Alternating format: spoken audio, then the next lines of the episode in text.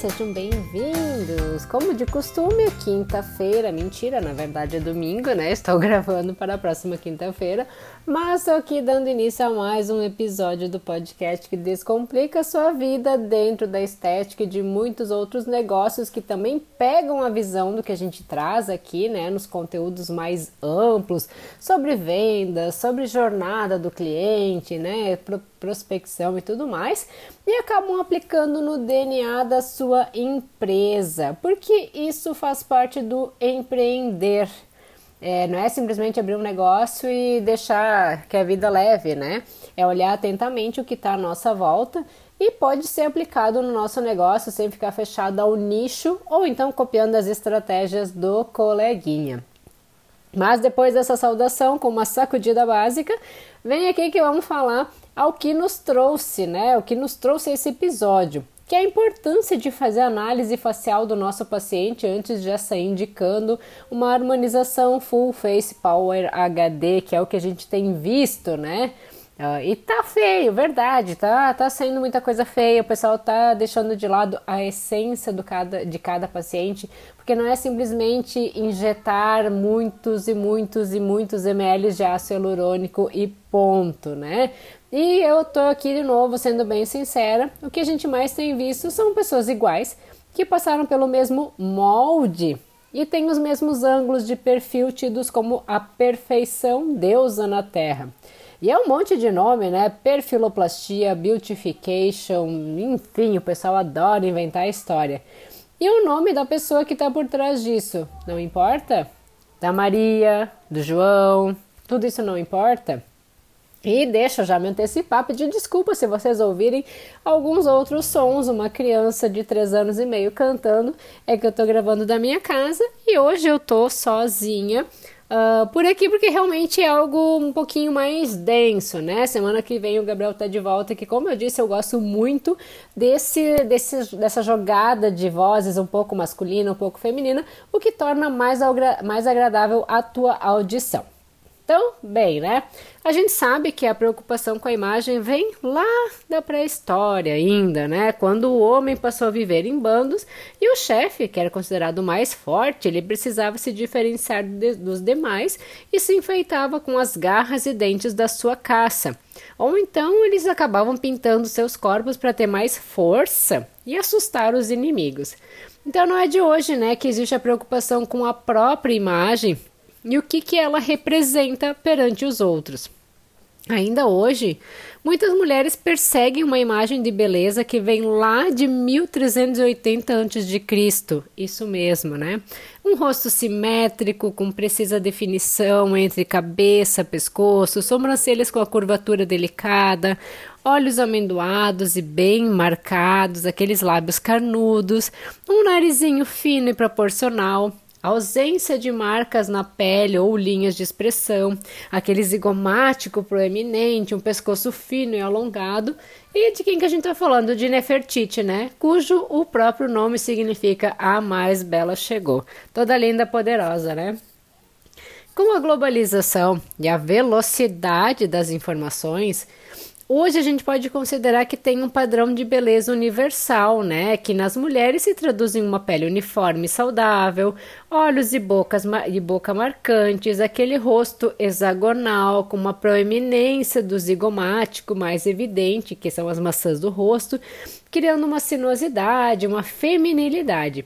E para os homens, o modelo de perfeição e beleza são os ângulos bem marcados, um nariz imponente, com a mandíbula e o mento também evidentes. E aqui eu pergunto, né? Será que isso serve para todos os homens e mulheres? O assunto ele é bem extenso, mas a gente vai tentar sintetizar. A gente, eu, na verdade, né, acostumada a falar sempre de nós dois, mas eu vou tentar sintetizar ele da melhor forma por aqui, para que tu consiga projetar a imagem ali na tua mente enquanto tu acaba me ouvindo. E a face humana, ela é única, né? É composta de fatores genéticos, de fatores ambientais, que incluem então o padrão ósseo, o posicionamento dos dentes, a posição, o volume a qualidade dos tecidos moles da nossa face e a própria personalidade da pessoa. Então, portanto, né, como profissional injetor, tu deve estar atento a estes fatores e também com um olhar treinado para propor as mudanças que tragam uma maior harmonia à face ali do teu paciente, lembrando que harmonia é repetição, isso serve para tudo. Pessoal da, da imagem, né, consultoria de imagem sempre fala que harmonia é repetição, isso serve para nós também. E a estética do indivíduo é a apreciação da beleza, combinação de qualidades que proporcionam um intenso prazer aos sentidos. A beleza, ela é a sensação de prazer diante de um objeto, de uma pessoa ou mesmo de um som. A gente enxerga a beleza num som. Então, por isso a beleza ela tem o seu padrão de individualidade. E até diversos autores relacionam a beleza a proporção áurea, né? E a parâmetros ideais de harmonia, proporcionalidade e também de simetria. Ou eles se utilizam da máscara de Marquardt, que ela é fundamentada em uma sequência matemática, né, baseada no triângulo de ouro, e proporção áurea tendo a proporção do lado maior pelo menor de 1 para 1,618. A máscara, ela deve, como é que tu usa ela, né? Tu deve projetar sobre a imagem do rosto do paciente para analisar os elementos que deveriam ser modificados para que a face assuma as, as proporções perfeitas que são a da máscara, né? Lembrando que esse método ele foi desenvolvido para raça branca, então acaba não contemplando todas as etnias. Mas seria uma forma de tu encontrar as proporções mais harmônicas uh, do teu paciente. E as mudanças faciais que hoje a gente avalia né, na harmonização orofacial começam ainda lá na adolescência. Nos homens, a testosterona estimula o aparecimento de pelos faciais uh, maior força muscular e crescimento ósseo, então por isso eles apresentam maior ângulo de mandíbula. Uh, tem a projeção do mento e o arco do, uh, da sobrancelha, né, o arco superciliar. E algumas mulheres tendem a manter a aparência típica da face de bebê, isso incomoda muitas, né? Com aquele rostinho um pouco mais angelical, traços delicados, finos e mais arredondados também. O estrogênio, quando a mulher chega na adolescência, é quem vai dar volume aos lábios e ao maxilar. Então, são detalhes que precisam ser observados ao atender homens e mulheres, porque tem sim as suas diferenças. E algo que a gente precisa considerar é também o processo de envelhecimento. As rugas se aprofundam, principalmente na glabela. Esse é o que o pessoal mais odeia as linhas peri, uh, periorbiculares, as frontais, as nasais e também as periorais. Os sulcos acabam se evidenciando mais, sendo mais comum o naso labial e o lábio mentual. Uh, começa a ter sobra de pele na pálpebra, na papada, tem afundamento das têmporas, que uh, dão um ar um pouquinho mais cadavérico, da fossa canina e também da região malar com envelhecimento. E a gente não pode deixar de considerar a quadralização da face, né? Que o rosto vai derretendo e vai ficando mais quadrada, perde aquela, aquela aparência lá do triângulo invertido, né? Que, que propõe mais beleza e vai ficando com uma face um pouquinho mais quadrada. Então, portanto, é importante a gente identificar esses sinais e de que forma tu, profissional, pode estar melhorando elas, atenuando ou mesmo evitando, dependendo de que fase o paciente chega para ti. Uma vez que a jovialidade ela tá sim relacionada à beleza, né? E para uma boa análise, ou, eu sempre digo, né? Tem condições de investir em um programa para fazer análise digital. Existem muitos bem legais, mas isso tem um custo, né? Ou vai se basear pelas fotografias e o descontentamento que o paciente uh, relata para ti da própria imagem. Então, por isso, é interessante que tu peça para ele trazer até fotos antigas uma vez que os pacientes eles sempre querem permanecer com a aparência da juventude e é importante também uh, que a gente tenha uma padronização das fotografias que a gente faz em consultório, né? Com uma fidedignidade de iluminação, o fundo e o posicionamento do paciente. Então, como exemplo, a gente pode citar uma queixa de nariz por parte do paciente, né? Só que ao observar as fotos, a gente percebe que a percepção dele do nariz pode ser em relação ao mento que está subdesenvolvido. Então, tu fazendo a projeção do mento, tu já acaba deixando essa face um pouco mais harmônica, né? Ou, enfim, às vezes os lábios. Tudo depende da análise. E a partir das fotos, a gente pode mapear os pontos de relevância para uma harmonização, então apresentando uma correta proposta para o nosso paciente. E como que a gente vai fazer essas fotos, né? Posiciona o paciente de frente, em repouso, depois com os lábios selados e também com um sorriso amplo, né? Uh, posicionar depois ele no ângulo de 15 graus em ambos os lados, com as mesmas mímicas faciais. E por fim, coloca o teu paciente de perfil, ângulo de 90 graus, também repetindo as mímicas, até uh, para te conseguir manter distância, a mesma angulação do teu paciente, né, dentro da tua fotografia, é legal até utilizar as grades, né, no iPhone eu sei que já aparece direto, mas se tu olhar nas configurações da câmera do teu celular do Android, tu consegue colocar a grade que facilita muito na hora de fazer a fotografia. Então procura fazer fotos e vídeos também, né, para ter uma maior quantidade de documentação para comparação posterior. E lembrando que se olhar uh, quando a gente olha diariamente no espelho, o paciente ele pode não perceber as mudanças ocorridas e quando ele visualiza a versão anterior em fotos, acaba tendo então essa percepção. Eu vou falar por mim. Eu tinha feito um clareamento um mês, um mês atrás, vim utilizando o home care, só que eu já tava louca pra brigar lá com a vendedora. Só, ah, isso aqui não, não gostei, não deu muito certo. E quando eu fiz as fotos para comparar realmente a melhora da qualidade da pele, o clareamento das manchas, né? Enfim. Continuando aqui o assunto, né? Tem diversos livros e artigos que nos trazem pontos importantes de observação de uma face, né? Como é, o tríquio, o mento, o gônio, uh, entre outros. E para começar, olhando o paciente de frente, Procura traçar uma, linda, uma linha passando pela pupila de ambos os olhos, né, ambos os lados. E essa linha vai dar referência às demais linhas horizontais, porque em uma face equilibrada, os terços eles devem ter aproximadamente a mesma altura. E dentre as, as possibilidades, né, falando de harmonização, apenas o preenchimento do terço inferior que é do mento, né, é que vai fazer com que aquele terço ganhe mais altura.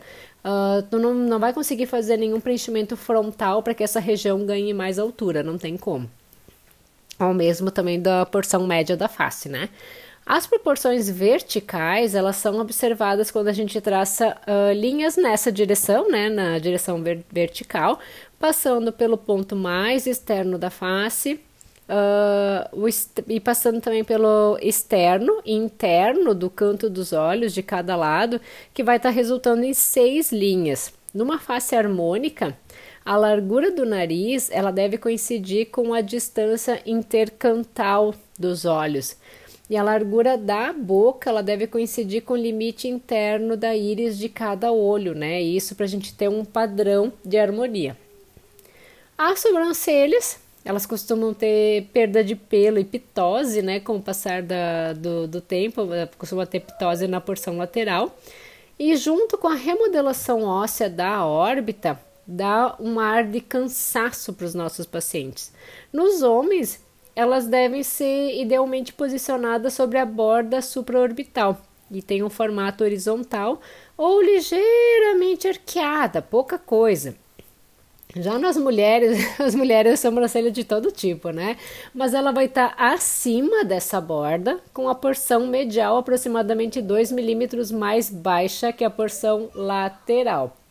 E para realizar a projeção da região malar e zigomática, já que a gente está falando do terço médio da face, né? É importante observar a fotografia com o paciente posicionado no ângulo a 15 graus já que na face jovem e harmônica existe a projeção e o contorno bem marcado dessa região.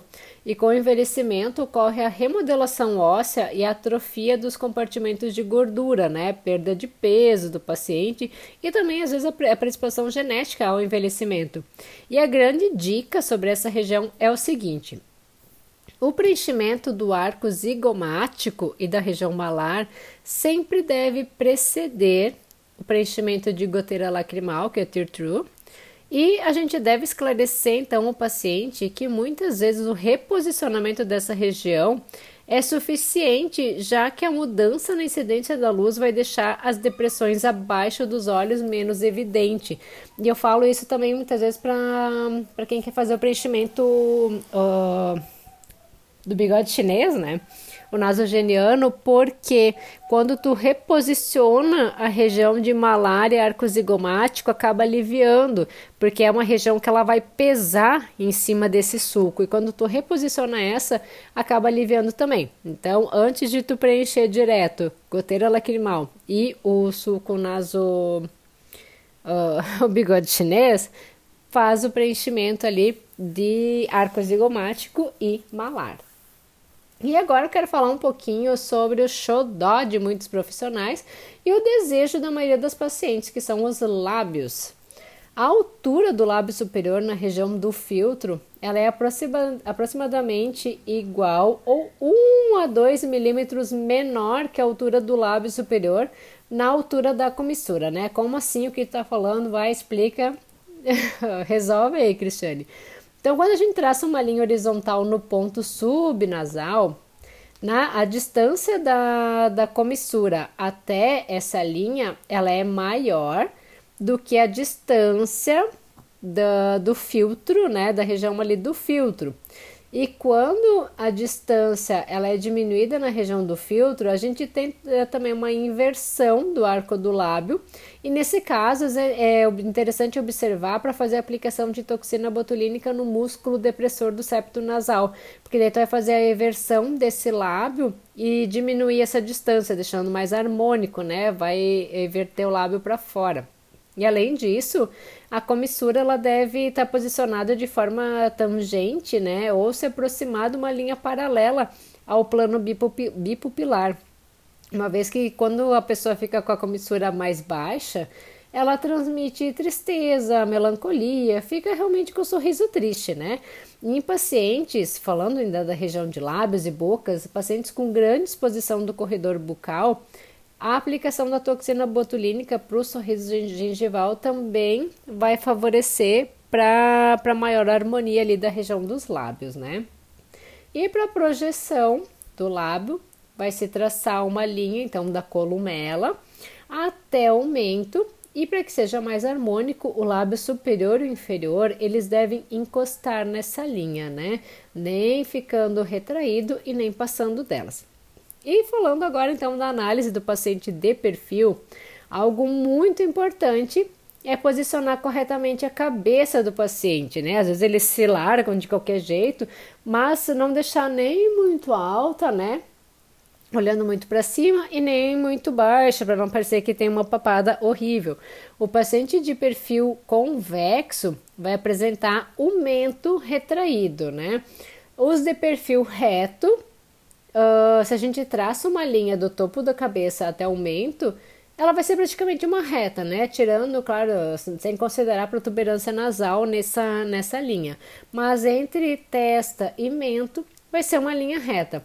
E quando o paciente é côncavo, é como se ele ficasse com o queixo assim mais para fora, né? Eles apresentam um mento mais mais protuberante. Muitas vezes ele tem toda a região da, da mandíbula que fica mais para frente também. Sobre o nariz, já que a gente está falando de perfil, eu vou falar uma verdade aqui, tá? Eu acho desnecessário a gente fazer nariz, fazer a rinomodelação, mas cada profissional sabe o que cabe a si, né? E eu acho uma região que apresenta o maior número de intercorrências, isso não é que eu acho, a gente tem relato disso, que o maior número de intercorrências na harmonização orofacial é na região do mento, uh, mento não, desculpa, na região do nariz, quem faz rinomodelação, e, claro, se é mesmo o desejo do paciente, quer mexer no nariz, ah, encaminha para um, um, um cirurgião que vai fazer uma rinoplastia já direto, algo definitivo, né? E por, por fim, né, já me encaminhando aqui para o final desse episódio de hoje, uh, vamos falar do ângulo, ângulo de mandíbula, como é que a gente ob, obtém essa angulação traçando uma linha do ramo posterior e outra pela base da mandíbula. Se esse ângulo ele for igual ou menor a 120 graus, a face já é considerada uma face mais quadrada. Se ele ficar entre 120 e 130, é um ângulo normal e a face é, é mediana, enfim. E para ângulos acima de 130 graus, a gente tem uma face oval. As mulheres tendem a apresentar o ângulo mais obtuso, então, portanto, uma face mais ovalada, né? E ângulos muito marcados da mandíbula tendem a trazer uma masculinidade à face. E é o desejo, por vezes, de muitas mulheres que querem estar expressando mais força na sua imagem. Então, elas desejam ter uma mandíbula um pouco mais quadrada. E para concluir aqui, né, uh, o conhecimento das referências estéticas ele é importante para diagnóstico, para que desculpa, para que a gente faça um correto planejamento e também para comunicação com os desejos do paciente que devem estar alinhados com o bom senso profissional, por favor, né? Eu vou deixar até aqui uma sequência sugerida para observação do envelhecimento facial também para a elaboração do plano de tratamento.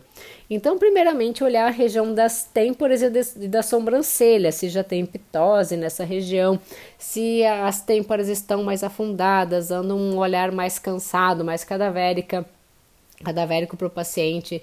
Depois olhar a região do malar e do arco zigomático, se precisa fazer o reposicionamento, se precisa preencher, projetar e tudo mais para aliviar. Também o olhar cansado, aliviar o suco nasogeniano. E também porque antes de mexer em goteira lacrimal e sulco nasolabial, é importante fazer ali o preenchimento da região malar e arco zigomático. Depois aí, uh, faz, se precisar, então, goteira lacrimal e o sulco. Observa depois disso o contorno da face, que daí a gente tá falando de mandíbula e de mento. Depois tu vem para aquele sulco mento labial, que parece que o queixo tá grudadinho ali no lábio, né? Por vezes precisa fazer uh, soltar, precisa preencher essa região para deixar a face um pouquinho mais, mais longilínea. E o último ponto, os lábios. Eu sei que muitas vezes a paciente quer começar pelos lábios, que é um desejo de sensualidade, é um desejo de jovialidade também, né? Porque a gente olha uma criança, um bebê, aquele, aquela boquinha redondinha, bem, bem cheinha, aquele rostinho mais redondo também, né? Então tudo cabe uh, tu fazer uma análise correta e conversar muito, alinhando então as expectativas, os desejos do teu paciente com o que é possível fazer dentro do teu trabalho. Ok, hoje eu fico por aqui para não me alongar muito, já passei passaram de 20 minutos falando da análise facial. Uh, é um monte de medidas, um monte de nome estranho, então procurei sintetizar da forma uh, mais fácil de entendimento. E se tu tiver qualquer dúvida, manda um direct lá pro arroba Descomplicando Estética, a gente vai conversando. Um bom fim de semana para todo mundo. Beijos, até a próxima. E lembrando que a música de abertura é Feeling Good da purpleplanet.com. Até a próxima quinta. Tchau, tchau.